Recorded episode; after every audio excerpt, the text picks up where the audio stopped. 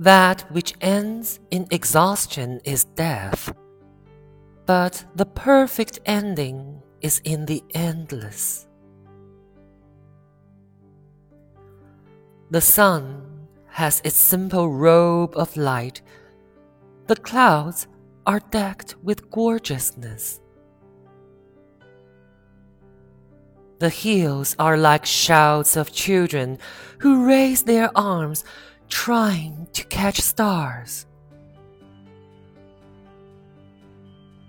The road is lonely in this crowd, for it is not loved.